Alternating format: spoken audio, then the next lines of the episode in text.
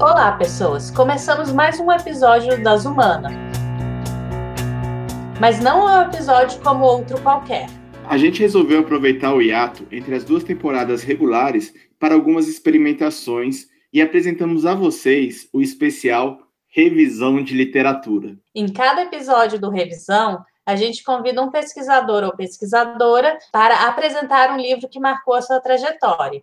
E a gente vai discutir essa obra. Essa é uma boa chance para quem quiser aproveitar as festas de fim de ano ou as férias, ou o que tiver delas nesse momento, para completar a sua biblioteca. E serão menos episódios e episódios mais curtos, para deixar a experiência mais leve. E a convidada de hoje é a Isabela Freire Vanderlei. Oi, Isabela, tudo bem? Tudo bem. Primeiro, seja bem-vinda, né? E a gente vai então contar um pouquinho da sua trajetória. A Isabela é graduada em Relações Internacionais na UNB e tem mestrado em política ambiental pela Universidade de Cambridge. E, dessa vez, vocês não vão ouvir o coro dos anjos, pois o momento mais formal do programa é a apresentação do autor. Isso mesmo. E hoje a gente vai falar principalmente do Amartya Sen e o livro Desenvolvimento como Liberdade. Amartya é um professor nascido em Bangladesh, mas que migrou com a família para a Índia, ainda jovem. Ele é reconhecido por sua obra e por ter recebido o Prêmio Nobel de Economia em 1998, exatamente por causa das suas reflexões sobre escolha social e bem-estar. É professor de Economia e Filosofia em Harvard e, junto com o paquistanês Mahbub ul Haq, criou o Índice de Desenvolvimento Humano, o IDH, em 1990. Bem, Isabela, quando que você se deparou com o livro da Marti e qual foi o impacto que ela causou em você? Eu ouvi falar do livro da Martia quando eu, no meu mestrado, estava pesquisando indicadores de sustentabilidade de comunidades afetadas por projetos de empresas. Então, eu estava buscando indicadores que fossem sólidos do ponto de vista acadêmico, mas que também fossem simples e fáceis de entender, de comunicar, para serem adotados de fato pelo setor privado. Então, era uma confluência de, de três literaturas diferentes: a literatura sobre desenvolvimento, sobre o que é o desenvolvimento e como mensurá-lo. E as outras literaturas que eu estava juntando era uma literatura mais sobre o que é a sustentabilidade, mais da, da economia é, ambiental e como mensurar o nível de sustentabilidade, se é sustentável, se não é sustentável e uma literatura que a academia geralmente não aceita muito como acadêmica, mas que tem um impacto tremendo e é o que o setor privado olha, que é a literatura das escolas de negócio, que olham as práticas das empresas, que são geralmente têm uma escrita bem diferente, elas são quase como manuais, né, do, do, do que fazer, como fazer, e especialmente a, a, parte que diz respeito à responsabilidade das empresas. O livro da Amartya Sen de Desenvolvimento é, como Liberdade ele era um, acho que um, um ponto central que começava a tocar todos esses pontos, né? Porque ele saía dessa visão mais restrita de desenvolvimento como algo econômico apenas e trazia esses elementos de que, olha, o ser humano não é só isso. A gente não quer só comida, a gente quer comida, diversão e arte. A gente não quer só comida, a gente quer saída para qualquer é, tem outros aspectos que são importantes no, no, no bem viver, né? E, e, ajudava a identificar quais eram esses aspectos e como mensurá-los, né?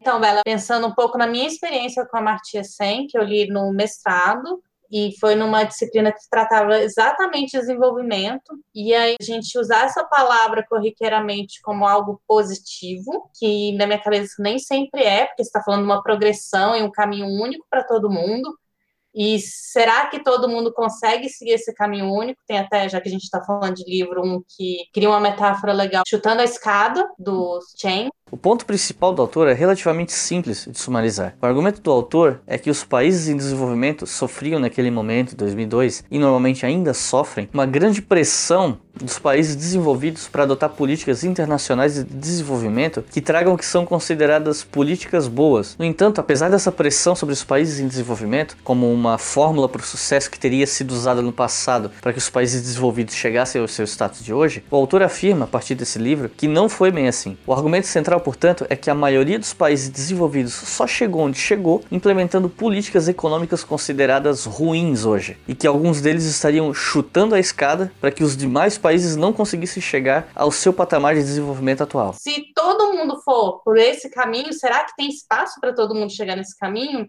Como que você enxerga o desenvolvimento em si? Se você quiser trazer uma Martia para explicar, e se você puder também falar um pouco de onde você estava partindo, qual era o seu lugar dessa de querer avaliar projetos? Eu terminei a faculdade já estagiando dentro de uma ONG é, ambientalista e fiquei uns dois, uns três anos trabalhando lá antes de começar o mestrado. E nessa ONG, o meu trabalho era justamente o de fazer projetos que tivessem objetivos de conservação, criação de corredor de biodiversidade, coisas assim, mas que atendessem uh, os anseios, as, as, necessidades do setor privado. Então era para desenhar projetos assim feitos sob medida para parceria entre essa ONG ambientalista e empresas. Então foi a primeira vez que eu me deparei com essa visão do setor privado, do, do que que faz, o que que faz essa máquina rodar, né? E um pouquinho antes de sair para o mestrado, caiu no meu colo esse projeto de uma mineradora grande que ia começar uma exploração numa cidade da Amazônia. E procurou essa ONG perguntando o que, que a gente faz. Né? O, e aí, o que, que a gente faz? E foi a primeira vez que eu me deparei com isso, né? Era super nova e estava tentando desenhar um projeto que funcionasse para atender os objetivos de conservação e também os da empresa. E muito rapidamente eu comecei a perceber que que a empresa tinha uma visão muito restrita do que, que era desenvolvimento, né? Eu vou chegar lá, vou criar um monte de emprego, o que mais vocês querem? E a própria ONG ambientalista também tinha uma visão muito restrita. Eles precisavam, não, cria essas áreas aqui, preserva isso aqui, e aí a biodiversidade está ok. E é como é mineração, tem um plano de recuperação da área, quando vocês saírem de lá 50 anos depois, vocês têm que fazer um processo de recuperação, garantir que não vai ter poluição. Enfim, tinham preocupações bem pontuais. E assim, sabendo do histórico da, dos impactos né, da mineração no Brasil, eu sabia que eu não podia né, simplesmente largar por ali. Então, da minha própria conta, eu saí catando tudo quanto era indicador, evidência, fui embutindo dentro daquele projeto. terminei com um tabelão gigantesco, com tudo que eu encontrava sobre desenvolvimento e indicadores de desenvolvimento que poderiam ser interessantes naquele momento e principalmente a parte social, que era o que eu estava tentando trazer e convencer ambas as partes de inserir no projeto, e não era muito o interesse de nenhuma das duas. Era essa experiência pessoal que motivou a minha vontade de entender melhor o que, que é desenvolvimento de fato. Dá para dizer que é sustentável se você fez uma reserva ao redor?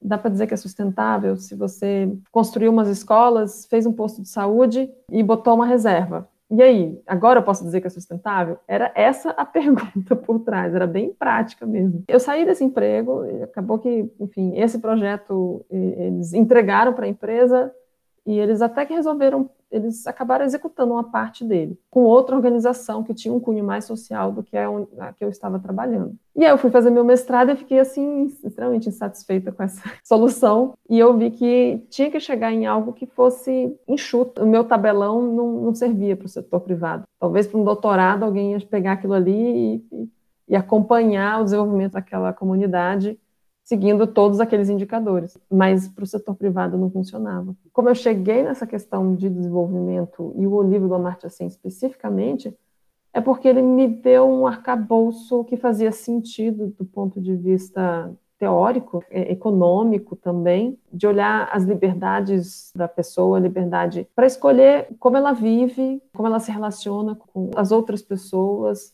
escolher com que, que ela trabalha. O que... No fundo, no fundo, são coisas que a gente aqui no nosso meio toma né, como dado. E na hora que você começa a pensar realmente, se for retirando cada uma dessas liberdades, a gente vai sentindo que vai ficando cada vez mais limitado. E no extremo, você fica sem opção. Então, a pessoa que está batalhando para sobreviver não, não tem eh, liberdade de, ah, o que, que eu quero ser quando eu crescer? Não, não tem. Eu tenho que definir o que, que eu vou comer amanhã. Mas eu também, da mesma forma, a pessoa que está num regime autoritário, é, ela também não tem as liberdades de explorar os seus horizontes como, como poderia se tivesse liberdade de participação democrática. Então, a Marcha 100 fala muito disso, assim, acho que do, do poder da comunidade, da democracia, da, da, esse contexto mais amplo né, de, de, de sociedade e um, um caminho para o desenvolvimento que não é essa escadinha que você estava falando, né, completamente. Ainda tem muito disso, né? Mas também fala, por exemplo, de igualdade de gênero, fala fala das desigualdades dentro de uma, de uma sociedade que pode ser considerada desenvolvida, mas quando você vai olhar o detalhe, né, é desenvolvida para quem, né? Como que aquilo ali é experimentado para cada segmento da sociedade. Era essa sofisticação e esse olhar mais humano que eu que eu estava buscando, que era o contraponto que eu precisava, na verdade. Eu já tinha um pouco da experiência com o setor privado e, e basicamente eles chamam de triple bottom line, que é se você tiver alguma coisa né, na área social, na área ambiental e na área econômica, bem, né, é sustentável. não, tem, não tem uma preocupação muito grande sobre o resultado disso, né? É só, enfim, cumprir tabela. Olha, estou trabalhando no meio ambiente, estou trabalhando. Então, para eles realmente construir uma escola, fazer uma reserva e gerar empregos, já, já, já é considerado como responsável, como sustentável e tal. Está é, mudando, está mudando bastante, tá? É, mas isso naquela, naquela época, isso, quando, eu, quando eu me deparei com essas questões todas, era 2005, de 2005 a 2008. E, por outro lado, a, a literatura sobre sustentabilidade, ela era muito focada na parte ambiental, né, na capacidade de não sei o termo em português, carrying capacity, a capacidade de prover o que a gente precisa e de recuperar, se recuperar do que a gente despeja na, na natureza, é basicamente isso. Então, eles, é, muitas das definições de sustentabilidade vêm com esse viés da ecologia e economia. Então, eram essas duas vertentes se casando para definir, aí sim, mensurar e dizer é sustentável ou não é sustentável ultrapassou a capacidade, não ultrapassou a capacidade. E o ser humano, no meio disso tudo, ficava completamente perdido. Embora na, na visão é, mais de responsabilidade social corporativa tivesse essa questão do social, ela era muito solta. E a visão do, do Amartya Sen, com que depois ele consolidou dentro do Índice de Desenvolvimento Humano, né, com seus três elementos, longevidade. Então tá, para termos a classificação do IDH, cálculos são feitos em cima de três dimensões, expectativa de vida, educação e renda. Vamos conhecê-las. As três dimensões do desenvolvimento humano: escolaridade. O IDH computa a taxa bruta de matrícula e a taxa de alfabetização de pessoas com mais de 15 anos. Outra dimensão do desenvolvimento humano, a renda. O índice recorre ao PIB per capita, o produto interno bruto por cabeça. E a última dimensão do desenvolvimento, a expectativa de vida. Utiliza a expectativa de vida ao nascer. Também chamado de longevidade, mostra a quantidade de anos que uma pessoa nascida em uma localidade, em um ano de referência, deve viver. Reflete as condições de saúde e de salubridade no local, claro. Era justamente o que eu estava procurando, né? Uma coisa que fosse assim, a pontinha de um iceberg enorme. Tinha milhares de outras coisas que você poderia usar, mas todas elas culminam nessa capacidade das pessoas, o quanto elas vivem, de fato. Então, é um tipo de indicador que, se você começa a segregar, você começa a ver as diferenças. Se você segrega isso por gênero, você vai ver as diferenças. Se você segrega por raça, você vai ver as diferenças. Se você segrega por geografia, é o, é o tipo de indicador que eu estava procurando, algo que fosse fácil de entender, mas que representasse assim um mundo de conceitos por trás né? E o impacto real, que olhasse o resultado de tudo que é feito. Então, primeiro, confesso a minha ignorância quando entra na pauta de economia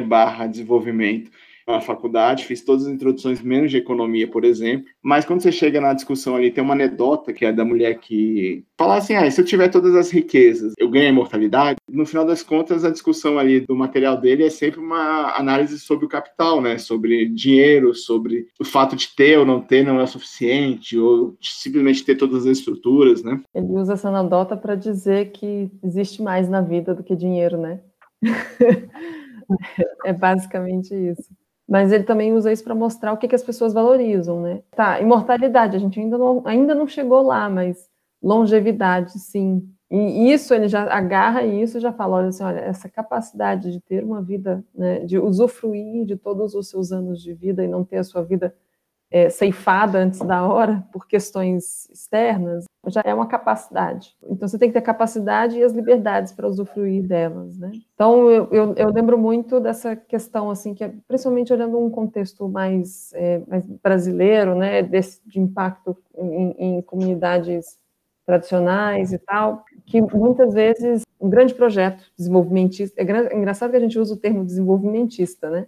Mas é um tipo bem específico de desenvolvimento que a gente está pensando quando fala isso. Mas chega lá um grande projeto como o de uma, uma mineradora ou uma barragem, enfim, grande, grandes infraestruturas, né, pontuais assim. Chegam lá no meio da Amazônia dizendo, olha, está aqui, está justificado o projeto porque vai gerar esse tanto de emprego e isso vai aumentar a renda per capita da população.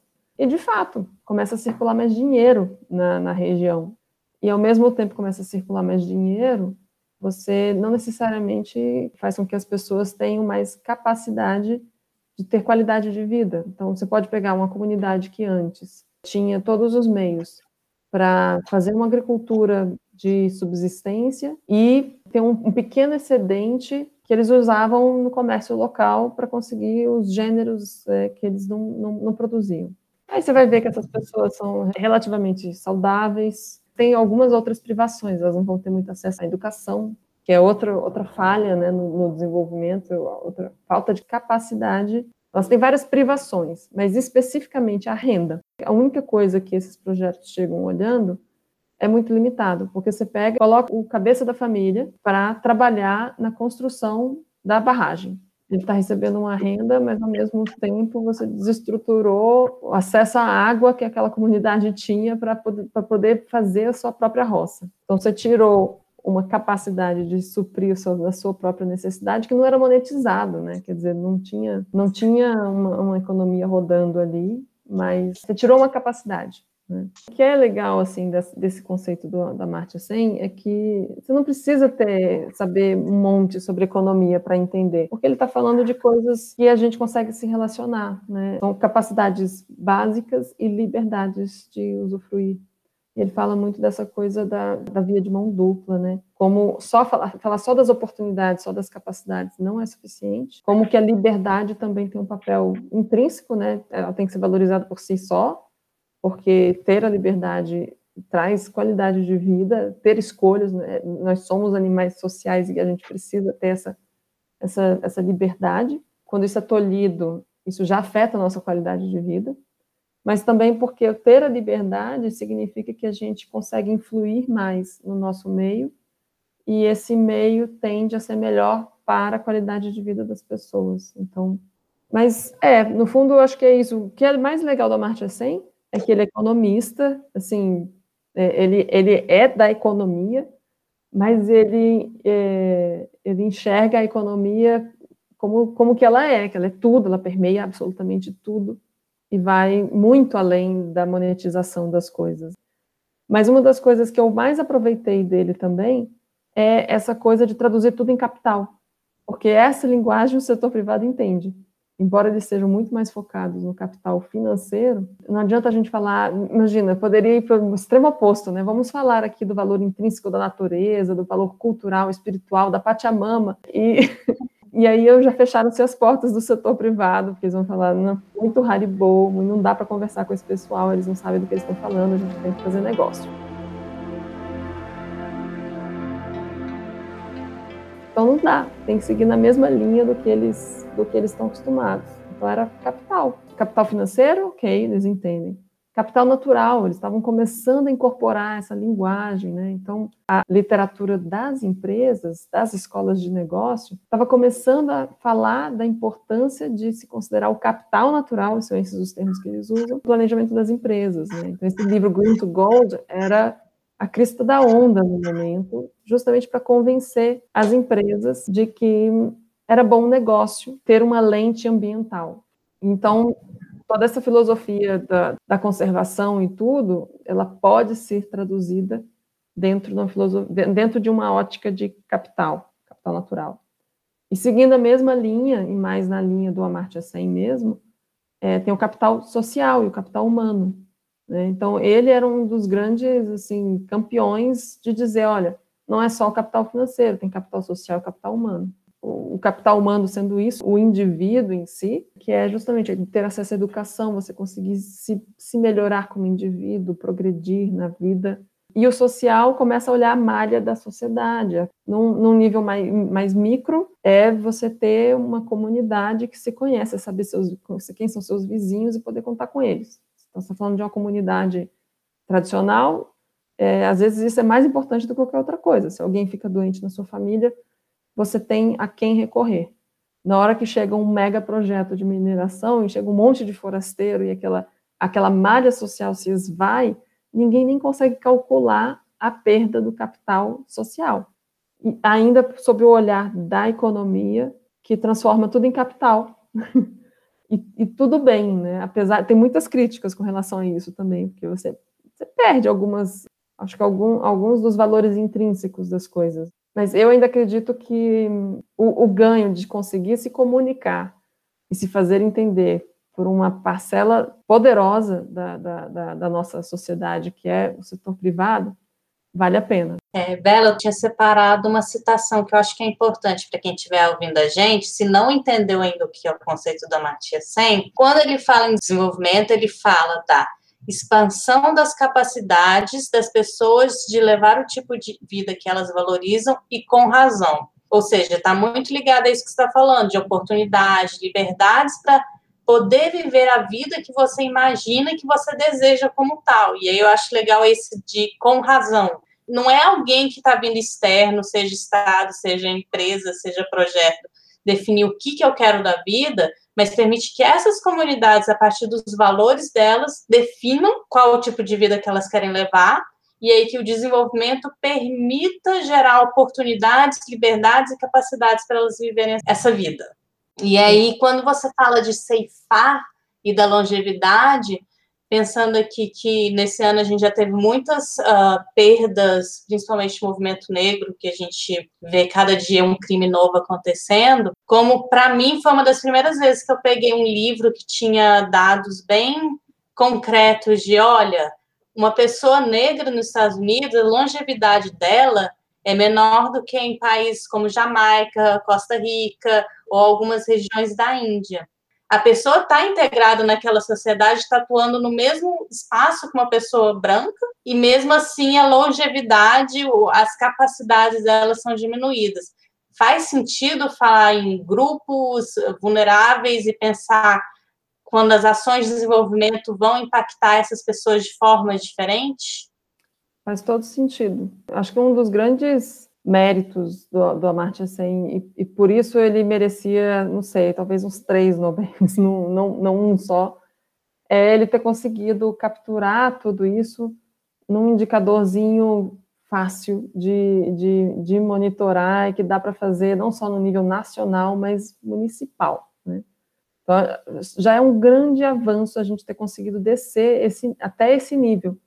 E hoje a gente consegue dizer os municípios que estão ficando para trás, né, como município. Mas é claro que não é o suficiente, né, porque mesmo dentro de um município, você vai ter populações que são mais beneficiadas do que outras. E por isso mesmo que eu acho interessante, que, que foi o que eu me propus a fazer no, no, no mestrado, era de não só olhar o, não olhar o IDH como um índice, que já compila outras coisas, mas olhar os seus elementos, que é educação, saúde por meio da longevidade e a renda é, separando esses três pontos, a gente começa a entender melhor essas dinâmicas. Tem tantos recortes diferentes e você, para realmente conseguir entender o que está acontecendo e o quão desigual é o desenvolvimento, né? Como ele é experimentado de forma diferente, dependendo de onde você está nessa pirâmide, seria realmente fundamental a gente conseguir segregar. Eu queria fazer uma pergunta, Isabela. São 22 anos esse, esse texto, né? A pergunta é se ele tem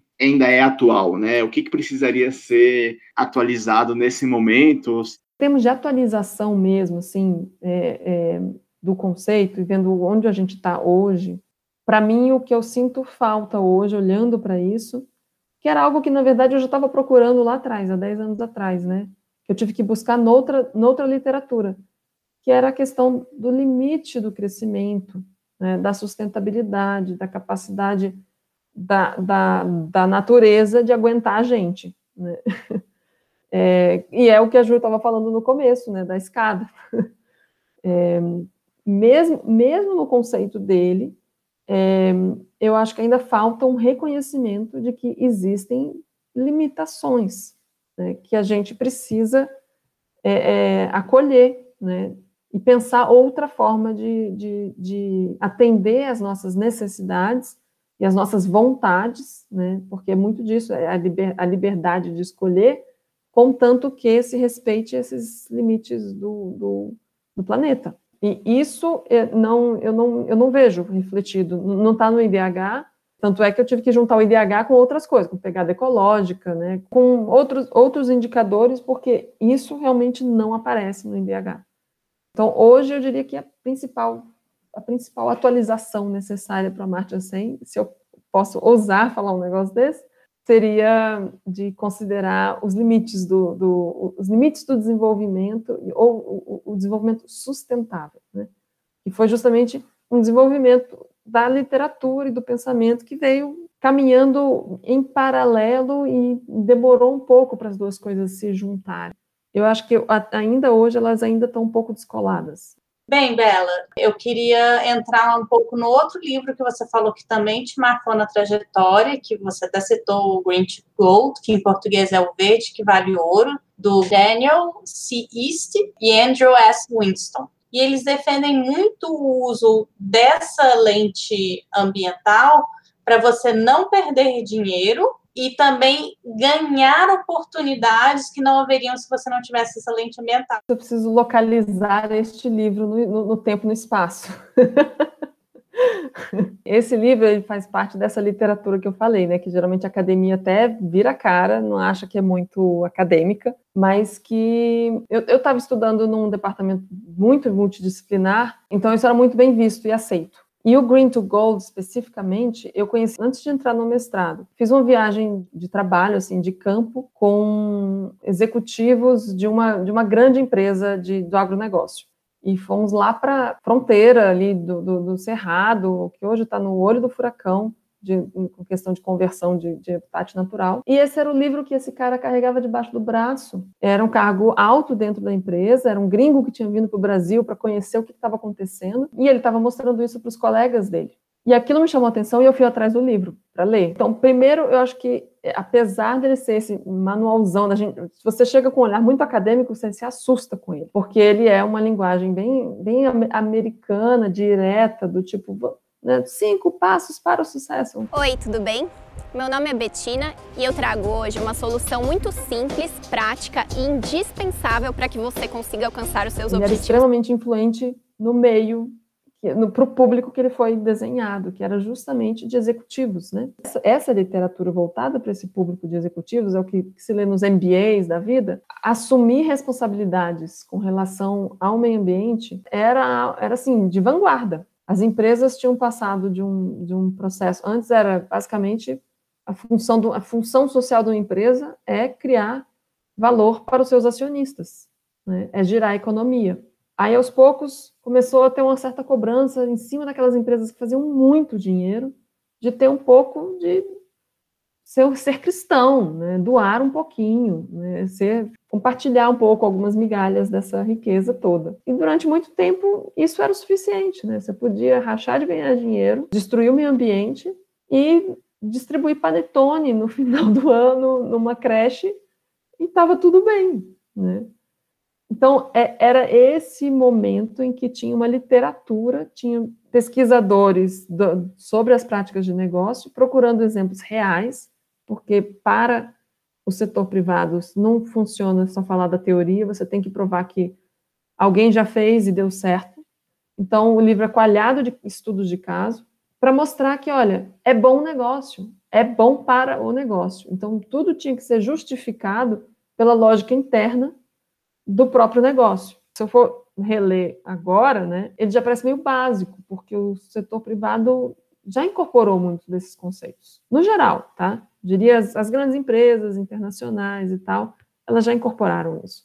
seus fornecedores menores, etc., ainda não, porque tem todo um cascateamento aí de, de consciência e de compromisso, né? Mas então, o, o Green to Gold era basicamente um, um panfleto para dizer ser verde é bom negócio. E é bom negócio por quê? Um, porque você reduz os seus riscos. Então, eles citam vários casos de, de coisas que podem, coisas ruins que podem acontecer com a empresa se você estiver cego à questão ambiental seja de regulamentação, desastres ambientais, questões de poluição, enfim, aquilo que é geralmente impactos que você não está gerenciando e que, quando eles vêm à tona, é, é, são questões litigiosas, enfim, a gente tem exemplos aqui, né? Mariana, Brumadinho, ainda hoje, ainda pegam as empresas desprevenidas porque não gerenciaram seus impactos de forma preventiva. Né? Então, esse é um, é evitar evitar riscos futuros, não só financeiros, mesmo multas e etc., mas é, ações contra a empresa, mas também evitar, por exemplo, interrupção de, de, de fornecimento de, de matéria-prima e também questões de imagem. Para uma empresa que depende da sua, da sua imagem, é, as, as, maiores, assim, se você pensar Apple, né, ou McDonald's, as grandes marcas, né, a marca vale muito para a empresa. Né? Então, um, uma mancha nessa marca, coisas que as pessoas começam a pensar duas vezes, não, não equacione mais aquela marca com algo bom, ou comece a equacionar com algo que faz mal, faz mal para as pessoas, faz mal, faz mal para o meio ambiente, custa dinheiro, não só pelas escolhas individuais das pessoas, mas porque os acionistas também começam a levar isso em consideração, né? E aí as ações da empresa caem. É, então, o valor da marca é algo que ajuda a manter as ações da empresa com valor alto. Então, esse é um lado, para convencer as empresas de que elas precisam fazer algo a respeito de meio ambiente de forma proativa.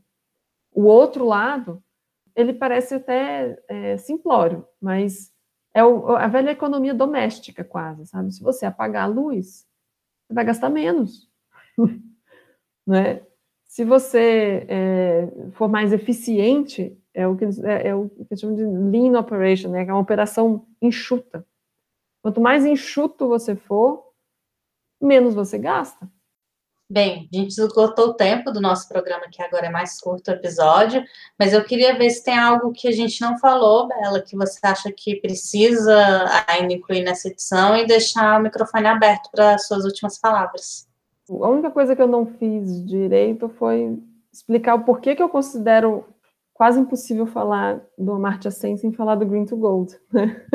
porque quando a Júlia perguntou né, se podia é, colocar num, num livro, vieram os dois, assim, na cabeça, assim, na hora, né? E eu acho que é justamente por isso, por, por eles serem emblemáticos nos seus, nos seus meios e por estarem tão distantes um do outro, na verdade, na forma de olhar o, o que que é o desenvolvimento e o papel, assim, o Amartya Sen não está olhando tanto o papel do setor privado, ele olha o mercado como um todo, né, uma noção de macroeconomia, né? Mas se você tentar traduzir isso para as escolhas das empresas, iria para uma vertente que está demo, tá demorando muito mais para as empresas alcançarem. Né? Enquanto o, o, o, Green to Gold ele, ele veio muito depois, quer dizer, é um livro muito mais novo do que o do Amartya Sen, e sempre me chamou a atenção esse contraste né? Porque lá eles estão falando de triple bottom line, que é, é basicamente você ter três contas, né? é, é, ter três, três resultados, um resultado financeiro, um resultado ambiental, um resultado social. Mas, no fundo, no fundo, eles não, não fazem essa conta para o meio ambiente e para as questões sociais. E você tem um livro lá muito mais antigo, que é o, o, o, o do Amartya Sen, que já fazia, já, já falava de indicadores de mensuração, o setor privado só funciona realmente naquilo que ele mensura. Se, não, se você não mede, você não gerencia. Isso é uma máxima né, do, do, dos gerentes por aí afora. Eu, o que me assustou na época era ver o quão avançada a discussão acadêmica de economia estava sobre índices de desenvolvimento e indicadores e tal, para mensurar, e o quanto isso não tinha entrada no setor privado quanto o setor privado estava lá atrás ainda discutindo se fazia sentido olhar as coisas com uma, uma lente ambiental ou não, né? enquanto poderia já estar discutindo como que a gente mede os resultados disso. Bom, Isabela, muito obrigado pela sua participação. Foi um prazer ter você aqui com a gente. Obrigada a vocês pelo convite para refletir sobre esses livros tão interessantes. E lembre-se, o Das Humanas está no YouTube e várias plataformas de podcast, Spotify, Google Podcast e iTunes. Procura a gente lá. Você pode maratonar a primeira temporada ou relaxar com o nosso especial Revisão de Literatura. É isso aí. Até a próxima. Das Humanas, a ciência sem jalé.